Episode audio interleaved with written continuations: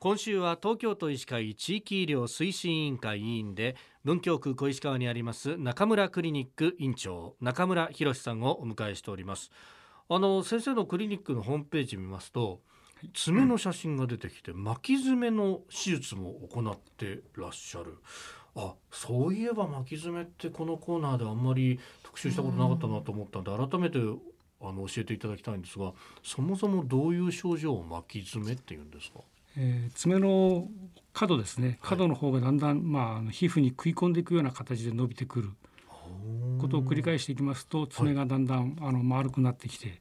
えー、しかも時には爪の角っこが本当に痛くてしょうがない状態であります。まあ、そういう苦労してその爪の管理をしている方に限ってまたそういう人がどんどん悪くなっていくというふうに見受けられますね。えこの爪の切り方の問題だったりするわけですか？もともとの発端というのは。発端は、えー、そうじゃないかと思ってます。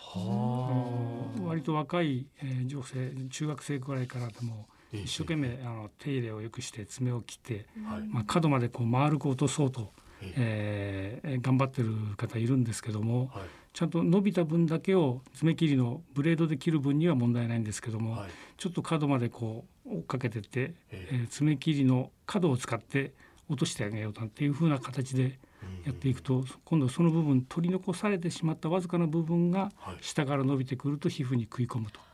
いうような起点が働いてだんだんそこが痛くなって痛いから頑張ってその角を落としてみようというふうな感じで進んでいくと、えー、ますます進んできて爪も変形してくるという形で、えー、進むように思います。かれと思ってやろうとしたことがかえって裏目に出るみたいな感じになっちゃうんですか？そうですね。爪切りに、えー、まめな若い人に多い失敗かなと思ってます。なるほど。これ患者さん男性女性そのと女性の方が多いですか？女性の方が多いですね。どちらかというと。これ結構な痛みなんです痛みが結構辛くて、えー、まあ本当に触るだけでも痛い要するにもう靴を履くのも嫌でサンダルであの通ってられる方もいましたね。あ、締め付けのないものでそうですね。あ、そうすると手よりは足に出るわけですね。手はまあめったに、えー、ないです。はい。できれば根本的な治療をした方がいいと思ってます。あその根本的な治療というのは手術ですか？私あのまあ最近は欧米なんかでも、はい、まああの形状記憶合金みたいな形でその曲がった爪をこう広げてあげるというような治療ももちろんありますんでそれは手術とは言えないあの日常の手入れという意味の延長にもなりますけども、まあ、なかなかそれも時間がかかるし自分が頑張ってやらなきゃいけない点が多いんでそれよりは私自身はあの手術をして、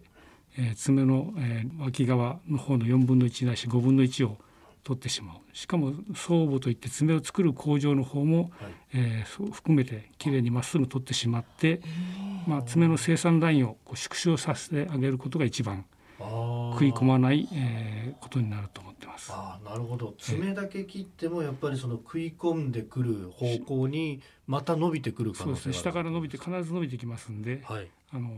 貫入層本当に巻き爪はあの繰り返して患者さん抱えてる足の悩みになりますね。うんそこを根本から立つというような。はい、私はだからその部分を少なくとも細くしてしまう手術をしてます。もちろん麻酔をかけてやりますけど、はい、手術自身は10分ぐらいで本当に終わりますし、え。ー、その後まあ1週間はどっぷりお風呂に入れないっていう辛さはありますけども、でもまあその後は全然普通で歩けますから、えー、まあほぼ根治術というふうに思います。結構遠くからも悩んで来られる方とかもいらっしゃるんじゃないですか？そうですねあの前よりは減りましたけども遠くからっていうか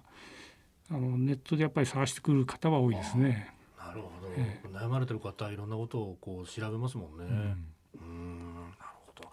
中村クリニック院長中村博さんでした。先生明日もよろしくお願いします。よろしくお願いします。